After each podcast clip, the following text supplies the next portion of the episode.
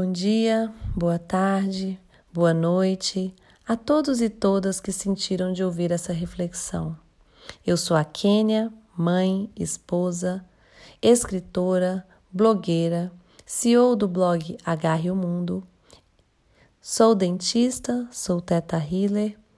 Eu vim falar um pouco sobre essa fase difícil que estamos vivendo hoje com a presença do coronavírus. Todos nós sabemos que um dia nós vamos morrer. Quantos dias da sua vida você já parou para pensar nisso? A morte ela incomoda. E incomoda muito. Talvez por acharmos que ainda teremos tempo. Tempo de quê? Tempo de realizar aquele sonho. Tempo de dar aquele abraço. Tempo de fazer aquela viagem. Tempo de pedir desculpas. Tempo de dizer eu te amo. Acredite, o seu tempo é o hoje. Como o planeta parou, tudo parou, talvez seja o tempo de pararmos e agradecermos por ainda termos nossos pais para nos preocuparmos e amá-los. Por ainda ter alguém que se preocupe conosco, com a nossa saúde e com a nossa vida. Talvez essa seja a melhor chance que teremos de mostrar na prática aos nossos filhos o que é coletividade o que é amor ao próximo e ainda como fazer isso tudo mantendo uma sanidade mental. Essa é uma grande oportunidade de olhar para você e se perguntar: como tenho levado a minha vida? Que tipo de pensamentos tenho alimentado? Querendo ou não, saiba que tudo é energia. Independente de qualquer situação, as leis universais continuam existindo. Então, pensamentos de medo atrai medo. Pensamento de doença atrai doença. Pensamento de escassez atrai escassez. Pensamento de cura atrai a cura. Pensamento de amor atrai amor. Que nesse período busquemos menos informações e mais conexão com o Criador, que é a nossa sabedoria maior.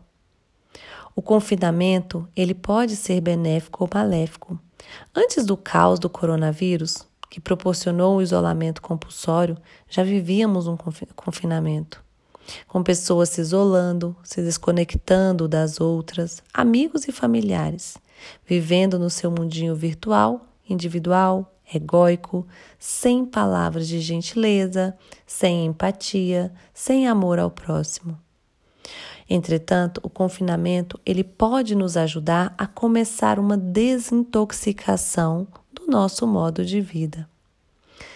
Estamos hoje aprendendo o verdadeiro significado de algumas palavras, como, repito, coletividade, amor, sabedoria e sanidade mental.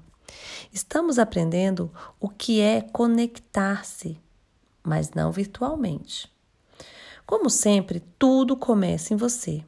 Então, mudanças internas geram mudanças externas. É estranho quando ouvimos inicialmente alguém dizer: olhe para dentro, olhe para o seu interior. Muitas pessoas elas não sabem silenciar a mente. Elas não sabem o som da sua voz interior não sabe a importância de se concentrar na própria respiração. Por que se concentrar na própria respiração? Pois é essa a forma mais fácil de se manter no presente. As pessoas hoje estão vibrando ou no passado ou com medo do que virá no futuro e não pensam no presente que o universo está nos dando hoje. O melhor presente que poderíamos receber o amor. Estamos aprendendo a amar. Amar não somente os nossos, mas as pessoas que nunca vimos. Com certeza, conscientes ou não, estamos abraçando o nosso planeta num ato de amor à humanidade. A única certeza que temos é a constante mudança. Então, precisamos aprender a apreciar a vista, enquanto a temos, apreciar as belezas enquanto a temos, amar as pessoas e fazer com que se sintam amadas, pois talvez amanhã seja tarde demais para demonstrar esse amor. Se você gostou dessa reflexão e se você acredita que pode ajudar alguém, fique à vontade para compartilhar esse áudio. Isso tudo que estamos vivendo vai passar. Espero que consigamos passar com a maior leveza possível sobre todo, todo esse caos que já foi instalado. Envio para você amor incondicional. Que você fique imune a todas essas doenças. Um beijo grande, até mais.